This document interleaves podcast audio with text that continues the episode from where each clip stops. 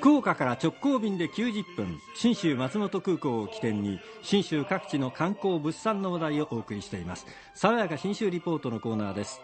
いつもの通りスタジオには中島理恵リポーターです。中島さんおはようございます。おはようございます。今日は信州松本空港について、まあ、3 4 0分で移動が完了する塩尻市の木曽平沢というところに、うん、実はここの町って漆の職人さんたちの町なんですよすごくあの趣のある昔風の街並みなんですが、うん、ここにそれぞれこう特徴を生かした漆器屋さんがあるんですが、ええ、今回見つけたのがですね、うん、漆とガラスを組み合わせて製品を作ってる漆器屋さん。難しいらしいんですよ。ガラスに漆って定着しないんですって。でしょうね、ねうん、これを定着させる方法を1994年ですからもう20年以上前に、えー、生み出したのが小坂さんという職人さんなんですが、うん、今はですね3代目の小坂レオさんが代表取締役で職人なさってますが、うん、えー、丸吉小坂漆器店。まん丸の丸に加穂郡の彼女を書いて丸吉なんですね、でちっちゃい坂で小坂漆器店なんですが聞きました。やっぱりその木に塗るのとあのガラスに塗るのとツヤ感が違うのかなとこんなふうにおっしゃってます。まあ、その両方楽しめるっていうのも魅力だと思うんですよね。そのガラスの透明感っていう部分とあの漆のこうしっとりとしたあの艶というかあのなんて言うんでしょうつ半艶のこう艶っていうんですかね、えー、こう滲むようなこう光というかこれが漆の特徴なんですけど現物を今安藤さんの手元に小鉢を。小鉢。こうえんじ色っていうんですかね、えー、上から見ると、えー、底の方はあ透明になってますが、えー、周りがですねこれはなんなんていうんですか模様がね。ストライプがずっと入ってるんです、ね、黒と黄色と赤と、えー、ストライプになってましておしゃれですよねこれ。モダンな感じですよね。でここから見ると、うん、安藤さん私には漆つやつやの漆に見えて、ええ、で中覗くとガラスなんだみたいな感じに見えます。不思議なんですよね。で触っていただくとちょっとねしっとりした感じがあってあのガラスの手触りとは明らかに違うものになってて、もう触った感じも面白いんですよね。そうですね。でも一目惚れで私これ買って帰ってきたんですが、もったいなくて物入れられなくて汚しそうで 飾ってるんですけど、うん、いやいやそうじゃないよと小坂さんレオさんこうおっしゃるんです。これ器自体は実は漆は外側からしかあの漆を塗っていないので内側はガラスの面になるのでその金属のスプーンとかフォークとかあのそう気兼ねなく使っていただけるのであのまあ、普通漆器だとあの木製のスプーンとかっていうところでちょっと気をつけなければいけないところは出てくるんですけどもこれは金属のスプーンフォークも使っても大丈夫なので。えじゃあ普通に洗っていいってことですか？あそうですね。あとはあのスポンジ手洗いしていただければ、まあ、あの洗剤使って洗っていただいても全然こう問題ないです。外側の外側はい。え大丈夫です。へえ。普通の漆器だとねあの丁寧にしないとねいけないって言う言われますけども、はい、いいよねこれね。いいですね、うん、あの食器洗い機とかあとは硬いものにぶつけたりとか、うん、それさえしなければ全然大丈夫ですよっておっしゃる。んです使いやすいんだ。もうね本当にあのオブジェにしたくなるような、うん、でラインナップもすごいんですよ。例えばそのカラフェを三段にあの濃い茶色から薄い茶色まで縫い分けていたりだとか、うんそれからのシャーレってあの科学実験の時に使うお皿がありますよね、あれにこうベースを漆を塗っていて金のこう水玉模様が散らばってたりとか。もうねふわーってお皿もその菊の模様が金色に広がってたりして、うん、なんかね着物の上に食べ物をちゃんと乗せたような、うん、もう絵画のようなテーブルウェアになる、うん、びっくりしちゃって。小坂さんこんなふうにおっしゃってました、まあ、よりこうなんていうんですかねそのなんて言うんでしょうテーブルの中にこううまく合う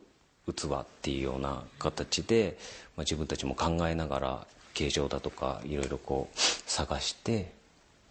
でその塗り方もちょっと変えてっていうふうにこう、まあ、徐々に徐々に変えながらやってます。へえ。これはやっぱり特許を取ってるんでしょうねあの長野県の工業試験場と一緒に開発したやり方なので、うん、多分そこで取ってるんだと思います、ね、聞くの忘れちゃった。初めて見たもんこういうの。ねびっくりでしょう、うん、だから本当にお店の中見ててギャラリーを見てるような気分でもう目移りして大変なんですが、うん、店内に「水筒よ」って書いてあるんです。水筒よ。博多弁じゃないですか。なんで九州の言葉の頃に？本当もうすごいびっくりししちゃったんですが、小坂さんのお父さんもちろん今も現役の職人さんですが、作り出した最初のシリーズの名前なんです。なぜ水筒魚なのか、うん。これでした。これはもともとガラスと漆がまあ相性が悪いんですけどもそれをこううまく結びつけたっていうこう、まあ、好き合って結びついたっていう意味です、まあ、ついついついてるよっていうあの長崎のおお国言葉なんですけどもそれを使ってあのつけた名前なんですけど、まあ、ガラスが長崎からこう伝わったっていうそのルーツからもと長崎の言葉取ってるんですけどもそれで透けそれとあと透けるっていう意味を掛け合わせた言葉ですね。はい。あのもともとの漆器ってその木製のものに塗るので透けるっていうことはないじゃないですか。それをガラスを使ってこう透けさせてこうまた違ったイメージの漆器を作ったっていうところからもまあ取ってる言葉ですね。なるほど。非常に面白いワクワクするところなので、あのやっぱりその新しいこと、もっとワクワクしてみんなが使ってもらえるものっていうのを常に考えながら小坂さんのところは8人かな職人さんがいるっておっしゃってたんですけれども、みんな職人でみんな販売もやってっていう、だからやっぱお客さんの声もいっぱい反映されてるんだろうなと楽しくお話しさせていただきました。